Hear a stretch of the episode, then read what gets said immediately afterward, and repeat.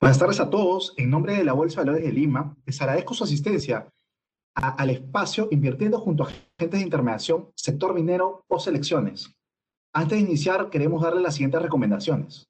Comentarios en redes e inbox y al final puedes escuchar esta entrevista en tu plataforma de streaming favorita. Búscanos como BBL Podcast, dar like y recomendar a tus amigos y contactos en redes sociales.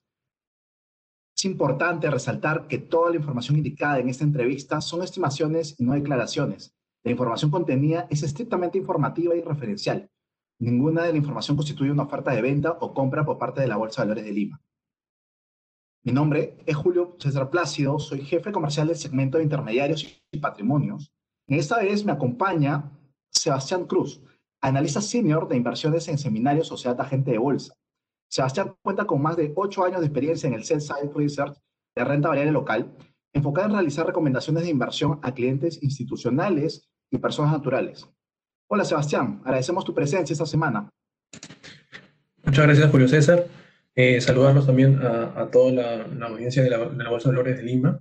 Agradecerle a la Bolsa también por esa oportunidad para eh, hablar, comentar eh, sobre las perspectivas de las empresas mineras eh, para este año y en, un marco de, boom de los metales, del precio de los metales y también de elecciones a nivel local. Perfecto, Sebastián. El proceso electoral ha estado cargado de bastante inestabilidad, ha generado cierta cautela por parte de los inversionistas que estarían con una posición de, eh, de ver y esperar señales que va a dar el próximo gobierno. Nuestro índice Perú General ya registra una caída de alrededor de 15% medido en términos de dólar, por lo cual eh, eh, se ve una cierta reacción adversa a toda esta coyuntura. Según sus estimaciones, ¿cuál es el escenario base que ustedes parten tras este proceso electoral? Sí, claro. Bueno, para empezar, eh, a pesar de que oficialmente aún no se ha declarado un ganador, nuestro escenario base es que Perú Libre eh, con Pedro Castillo entrarían al mando, ¿no? Porque, bueno, digamos que ese es el resultado preliminar. Eh, y digamos que también entendemos que el mercado ha internalizado eso en parte, eh, más no aún ha internalizado pues las medidas o, el aterrizaje de, de, las posibles medidas de, de este gobierno. Porque, en, bueno, en primera instancia, sin profundizar mucho en lo político, Em, las medidas eh, anunciadas en primera, en primera ronda, por, por, Pedro Castillo y Perú Libre eran mucho más radicales de lo que son ahora. Eh, han ido ajustando un poco más em, sus ideas, em, un poco más al centro, pero aún hay bastante incertidumbre eh, de cómo se van a aterrizar estas medidas una vez seguramente o ellos asuman el cargo. Y, según tus estimaciones, ¿qué, ¿qué, ven ustedes en el corto plazo hasta 28 de julio, que va a ser el mensaje presidencial? ¿Cómo va a estar evolucionando el mercado en general? Sí, a ver, em, bueno, en, sí, en, lo que respecta al sector minero, bueno, económico minero, eh, ¿no? el vocero de, de, de este partido, del, del gobierno que entraría, eh, Pedro Franque, ha anunciado que de todas maneras van a subir los impuestos eh, sin embargo, eh, están evaluando la manera de hacerlo. Una posible eh, manera sería a través de regalías, aumentar las regalías. otra sería a través de un impuesto especial, a pesar ¿no? de que algunas mineras sí tienen este contrato de estabilidad tributaria, ellos han manifestado que aún así pueden este, tributar más. Y o, o, también a través de una mayor tasa de impuestos ¿no? a nivel corporativo. Entonces, eh, aún la forma este, que, que, ellos eh, van, a, van a aplicarlo no se sabe, no, está concreta, y tampoco el grado. ¿no? Em, eh, para, para aterrizar un poco, ¿no? ellos estuvieron en, en la primera ronda con un discurso bastante dinero, em, inclusive su plan original contemplaba un impuesto, una tasa de impuesto de 70%, em, cosas muy irreales y muy antiempresa. ¿No? Eh, ya conforme ellos eh, han ido evolucionando eh, en, los resultados de las elecciones y virtualmente han ganado, han aterrizado para ahora un poco más de, tranquilidad, al menos al sector empresarial minero, que tiene bastante peso en lo que respecta a generación de empleo y la generación de actividad económica en nuestro país. Sebastián, y, quizás dando un paso hacia atrás y vamos ingresando a un punto de, los metales más importantes, eh, el oro cotiza alrededor de los 1800 la onza, este, tuvo una caída después de llegar a unos máximos. Eh, ¿Cuáles son tus perspectivas acerca del metal precioso? Sí, como tú mencionas, eh, el oro y los metales en general vienen a alcanzar un pico, un pico eh, bastante fuerte eh, histórico en los últimos 10 años. Sin embargo, pues ya, ya estamos viendo que, que, si bien tiene un componente bastante fuerte, el, un componente financiero bastante fuerte, el, precio del oro y de la plata, ha, ha reducido su cotización debido a que ya se espera que suban las tasas en, en un mediano plazo. ¿no? Eh, y, volvemos, eh, como en los últimos años, obviamente, al tema de que la Fed eh, va a estar pendiente de la data que salga, si, si, ya empiezan con el tapering o no, que es la reducción de del ritmo de compra de activos. entonces, es, esa, esa variable va a mover mucho el, tema del precio del oro. Ahora, si tú me preguntas de perspectivas, y lo que hemos estado viendo también en, diferentes bancos de inversión, es que efectivamente eh, se viene una reducción del precio del oro, ¿no? Eh, quizás a niveles de, de 1.800 para este año, 1.700 para el próximo, un largo plazo alrededor de 1.500, eh, que igual es un precio bastante atractivo para las principales compañías mineras y para el sector en general. Perfecto. Y más o menos enfocándonos ahora al metal rojo, ¿cuáles son sus perspectivas, de, quizás de, mediano plazo, así como comentabas los precios del oro, eh, con respecto a los principales metales, ¿no? como el cobre, el zinc, que son metales base? Em, a ver, estos, estos metales eh, obviamente también tienen otras dinámicas, eh, más de oferta y demanda, pero también tienen un componente bueno, monetario, económico, desde el punto de vista de que está correlacionado inversamente al dólar. Eh, se espera eh, como resultado de las mayores tasas eh, de interés en Estados Unidos un, fortalecimiento del dólar y por ello también una menor cotización de, de, estos metales en, en, dólares.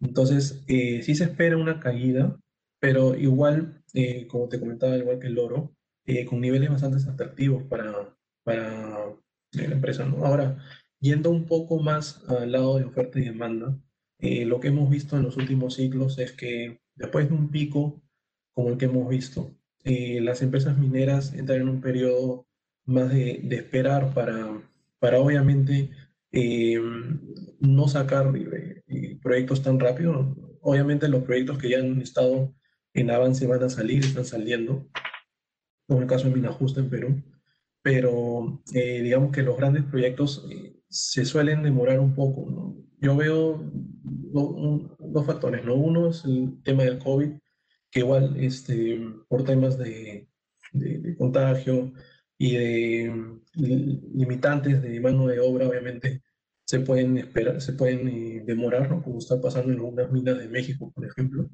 y el otro es que las empresas están, aprovechan este, uno o dos años de este boom para obviamente reordenarse financieramente, también repartir dividendos eh, y un poco gozar este pico del ciclo antes de eh, aumentar oferta y obviamente presionar a la baja el precio. Entonces, estamos hablando de que este ciclo todavía, eh, si bien puede ya estar retrocediendo el precio, en niveles absolutos va a estar alto, quizás un cobre por encima o alrededor de 4 dólares la libra, eh, sería, sería lo que se espera para los próximos años o un par de años, eh, y un zinc por encima de, de 1,10 dólares la libra. Entonces, son buenos precios igual para la industria. Como te digo, si bien ya pasamos el pico quizás, quedan un par de años todavía de, de auge.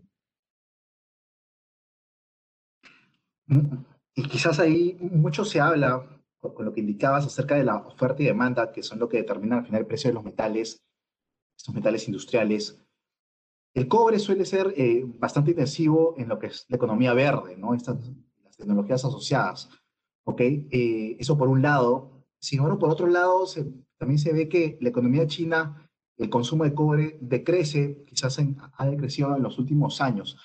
¿Cuánto puede este, la demanda en estas economías verdes este, ser más relevante que la misma demanda china? ¿Existe ahí algo interesante a monitorear?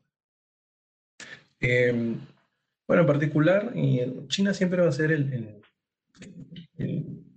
mayor demandante de este metal. Eh, poco más del 50% es lo que representa China de, demanda de, este metal y de los principales metales base en general. Em, pero sí, o sea, el, tema de, desarrollo de, energías este, renovables, los autos eléctricos, eso también da un impulso em, el consumo de, cobre, de metal en, general. Eh, digamos que es como que una de las principales tesis para la demanda de largo plazo.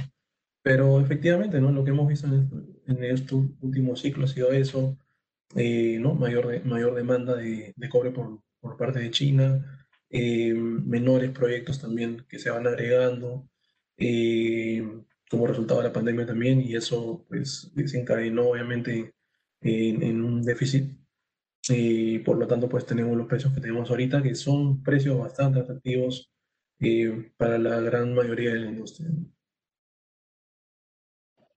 Sebastián, e ingresando ya al, quizás al plano local, este, como mencionaste en un momento, eh, los asesores, los principales este, comunicadores en materia económica de Perú Libre han indicado que va a ser bastante probable la aplicación de nuevos impuestos al sector minero. Debido al contexto favorable de precios internacionales, eh, ¿ustedes tienen algún estimado del impacto que podría tener en las valorizaciones de los precios fundamentales de las mineras que ustedes hacen seguimiento? Sí, eh, obviamente eh, el mayor impuesto obviamente va a reducir el, el valor fundamental, pero aún no nos hemos aventurado a decir cuándo podría ser, porque tampoco queremos dar un mensaje equivocado o o inexacto, ¿no? En ese sentido. Eh, eh, vamos a esperar eh, efectivamente pues que, se aterrice más las propuestas, ¿no? por ejemplo, también cuando, cuando entró el gobierno de Tumala también hubo una reducción, un aumento de impuestos, por lo tanto también menores valores fundamentales. sin embargo, pues obviamente vamos a esperar que, se ejecuten y que se aterrice un poco más las propuestas como para hacer un update, ¿no? De, nuestros valores, que bueno, actualmente obviamente pues que una caída bastante importante o, o, en todo caso una mayor apreciación ¿no? el, upside que hay ahora, pero obviamente eh, nuestros valores fundamentales deberían descender eh, ante la variable de, mayores impuestos, pero darte exactamente ahora eh, un, un, número creo que es un poco impreciso porque eh, vamos a esperar que aterricen esta propuesta. ¿Y, cuáles son los, digamos, cuáles son los principales riesgos, además de el tema impositivo que podría venir, que podría enfrentar el sector minero en los próximos meses? A ver, eh, el hecho de que, de que entre en realidad un gobierno que durante, toda la campaña eh, estuvo siendo antiminero, eh, es también eh, dar menos confianza a, a, los, a, los, inversionistas mineros y también eh, empoderar también a, a, ciertos grupos antimineros y, y, hacerlo menos familiar el tema de la minería ¿no? en sí a, las diferentes poblaciones. más allá de, de, de, si, la, si la empresa efectivamente cumple con, con, con lo indicado y, y no contamina y no perjudica. Eh, que por lo general en la gran minería no es así. Eh, entonces, em, crea un ambiente poco amigable o menos amigable de lo que era antes eh, y puede impactar obviamente en decisiones de inversión o directamente en, proyectos que no han salido, como hemos visto ya en el caso de Conga o de María. Entonces, creas un ambiente en sí eh, poco amigable para la minería, ya con la entrada en sí de un, gobierno antiminero. Este, por lo tanto, digamos que no está favorable el, el ambiente. Perfecto. Y más o menos si, si vemos algunos indicadores como múltiplos o el valor fundamental que hacen los analistas en el mercado, vemos que el sector minero ha sido, pues, este, parecería que estaría cotizando a descuento versus otras mineras a nivel global. Te voy a pedir algunos comentarios este, de, determinados valores. Según el consenso de mercado, Cerro Verde suele cotizar significativamente por debajo de los múltiplos comparables del sector. ¿Cuál es tu opinión? Sí, efectivamente. Eh, Cerro Verde em, suele cotizar por debajo de, múltiplos, ¿no? Si mencionamos los múltiplos eh, PER o EBITDA. Em, y efectivamente, y en realidad no solo Cerro Verde, sino la gran mayoría de mineras eh, se van a ver baratas en términos de múltiplos porque vas a tener un aumento de EBITDA bastante importante, sobre todo este año, porque la recuperación eh, la producción ha sido importante respecto al año pasado y también porque tienes precios eh, históricos ¿no? en sus máximos históricos. Eh, otro factor también, por ejemplo, que afecta a Cerro es el nivel de liquidez que tiene. No tiene tanta liquidez, por eso, por lo general, cotiza o cotiza a descuento. pero de por sí, nada más por múltiplos y por precios, uno puede decir sí está barato, pero eh, también es importante incorporar eh, ciertos riesgos, ¿no? como, como lo, que hemos estado conversando, de mayores impuestos, de menor inversión, ¿no? menor crecimiento, este, en, en, la cotización de, de, de, estas acciones, eh, y también de menor apetito a riesgo Perú, ¿no? por al final también riesgo Perú, por, por, el, por el país en, en el que se encuentra eh, operando las empresas. ¿no?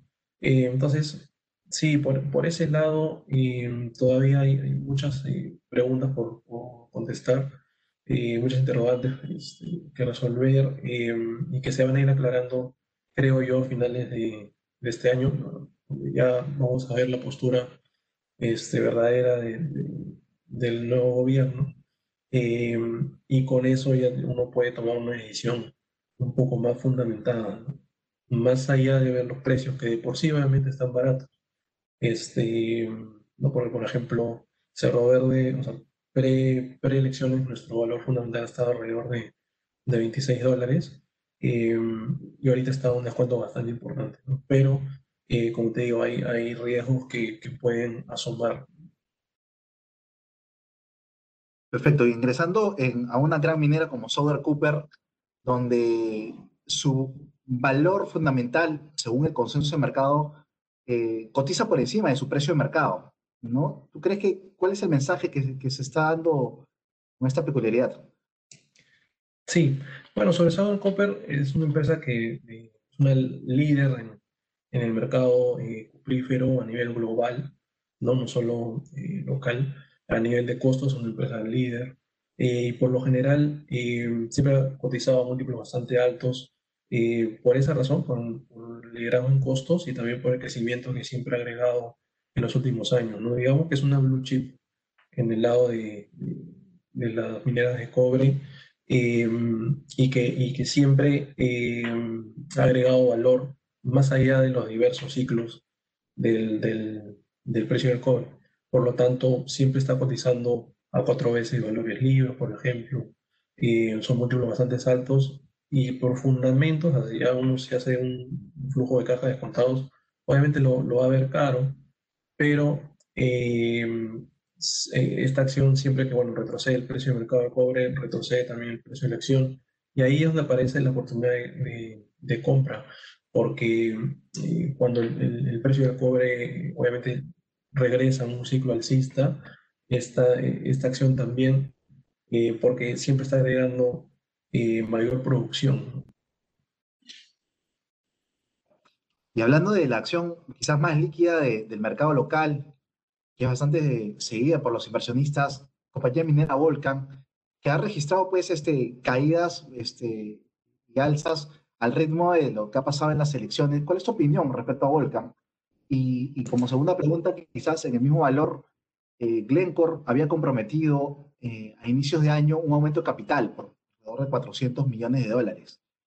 ¿Cómo este nuevo escenario puede afectar eh, estas decisiones? Sí, claro. Bueno, respecto a tu primera pregunta, sí, efectivamente, eh, Volcán siempre ha sido, eh, dado su liquidez, también un termómetro de, de mercado, ¿no? de mercado local. Eh, por lo general, cuando, cuando hay, hay este tipo de riesgos o el mercado local baja, lo vemos en el precio de la acción, el precio de, esta acción ¿no? que mencionas. pero ya específicamente, bueno, hablando de la compañía, eh, bueno, es una compañía que eh, sus perspectivas ¿no? Eh, han mejorado bastante versus el año pasado, por ejemplo. ¿no? tienes el factor de que han recuperado el nivel de producción y el otro factor es el nivel de precios. asimismo, ellos, como mencionas en tu pregunta, están pasando dentro de un, de un plan de, de cambiar su estructura de capital y el, el, o sea, el nuevo accionista mayoritario, bueno, nuevo eh, ya hace un tiempo, em, que es Glencore, las principales mineras y traders de, minerales a nivel global, em, ha comprometido, ¿no? Eh, ha propuesto y aprobado el, el, el, aporte de capital por hasta 400 millones de dólares. Em, sí, si bien es cierto, es, una decisión de, de inversión de, tener esta compañía en este contexto no tan favorable, eh, pero creemos que también eh, eh, ya de, una tesis de inversión de ellos mismos es necesaria este aporte de capital para que la estructura de capital sea más sostenible de Volcán respecto a su tamaño de empresa, a su nuevo tamaño de empresa. Volcán es una empresa que, si bien ha tenido algunos temas o tiene unos temas estructurales de, de, un nivel de CAPEX de sostenimiento bastante alto, igual sigue siendo una empresa líder eh, productora de, de, zinc y de plata. Eh, y ellos han visto una oportunidad ahí. Eh, y el contexto favorable también para las empresas mineras en general. Desde el punto de vista económico, no creo que, que haya cambiado aún su decisión de, del aporte. ¿no? Eso ya hablando a manera personal. Eh, pero eh, obviamente habrá que ver este, cómo, va, cómo va desenvolviéndose el, el panorama este, con esta nueva administración de, de, Perú Libre y Pedro Castillo. Perfecto. Y no sé si podrías dar quizás algunos nombres que ustedes, este, dentro del sector minero, lo ven con una buena perspectiva para los próximos meses. Sí, claro, en realidad Em, a ver, empresas que, por sí siempre nos han gustado em, y que también en ese contexto han sido eh, atractivas, siguen siendo atractivas para nosotros, han sido Cerro Verde, eh, Volcán también, em, con esta nueva, eh, con este nuevo plan de, de estructura capital, aunque claro, hay que, hay que ver también las condiciones en las que se da. Las condiciones se van a, a ir eh, anunciando eh, a, medida hacia el, hacia el tercer trimestre. Em, y bueno, luego, Nexa también nos parece una, una empresa atractiva, Nexa Resources, eh, pero de ahí de por sí, eh, sí nos metemos algo cautelosos aún en el sector, como te digo, hay bastante ruido por, por el tema de la nueva administración del nuevo gobierno. Y a pesar de que pueden haber nombres en el papel que están atractivos, creemos que aún hay bastante incertidumbre. Sebastián, y abocando tu especialidad, de, especialidad de inversiones, ¿cuál debería, ¿cuánto debería ser el porcentaje que debería tener eh, el sector minero dentro de un portafolio diversificado de valores locales? A ver, sí, o sea, en realidad, eh, a ver, esa consulta también es, eh, hay que tener en cuenta también un poco el escenario eh, en, el que, en el cual estamos entrando. ¿no? De, por sí, si uno quiere invertir en la Bolsa de Valores de Lima, obviamente vas a lidiar con, con, con las empresas mineras y uno puede ganar muchísimo jugándola a ellas si sabe cuál es en particular y obviamente si sabe aprovechar los ciclos. Eh, ahorita estamos en un ciclo también eh, ya alcista, donde parte también de la recuperación de los precios está internalizado en los precios de, de las acciones. sin embargo, pues ese tema de, de, las elecciones ha hecho que, que tengamos algunos valores a descuento. sin embargo, creería que, que, para invertir en la bolsa de valores de Lima igual vemos atractivos quizás sectores no tan eh, expuestos a cambios regulatorios o de impuestos eh, o están en la, en la mira eh, del, nuevo, del nuevo gobierno, como es el caso de consumo masivo, por ejemplo, Anecor, en retail, construcción también vemos empresas como, como Siderúrgica, Cider, Corporación de Aceros Arequipa, nos podemos ir un poco de construcción yendo por las cementeras también son acciones que por sí sí están un poco más fuera eh, o estarían un poco más fuera del impacto que podría, que podría dar un gobierno, un nuevo gobierno de, de Pedro Castillo, ¿no? porque eh, sabemos que sector financiero, minería y un poco también eh, podrían ser las eléctricas van a estar un poco más en la mira, tanto del nuevo gobierno como también del nuevo Congreso, que, que, tenemos ya este, por ejemplo, el, actual Congreso ya está cambiando bastantes reglas de juego. Eh, podría, podría esperarse lo mismo de nuevo. Eh, y es en estos sectores en particular. Entonces, eh, ya mirándose a largo plazo, hay algunos sectores, por ejemplo, consumo masivo, construcción, que están un poco más fuera de la lupa de cambios de reglas de juego. Y creo que podríamos favorecer eso. Perfecto, Sebastián. Eh, no sé si tuvieras un comentario final este, para, los, para el público que nos está oyendo. Sí. Eh, bueno, primero, nuevamente agradecer el, espacio de la Bolsa de Valores de Lima. Em, y bueno, respecto em, al, panorama, eh, como te comentaba, em, si, si, bien el, el, tema de, de, una nueva administración eh, con muchas variables eh, aún por, por decidir, hay incertidumbre.